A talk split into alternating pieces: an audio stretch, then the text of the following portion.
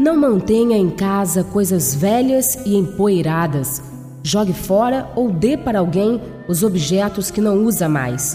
Não fique mantendo a matéria aprisionada por capricho com a desculpa que um dia podem ser úteis ou que trazem boas recordações.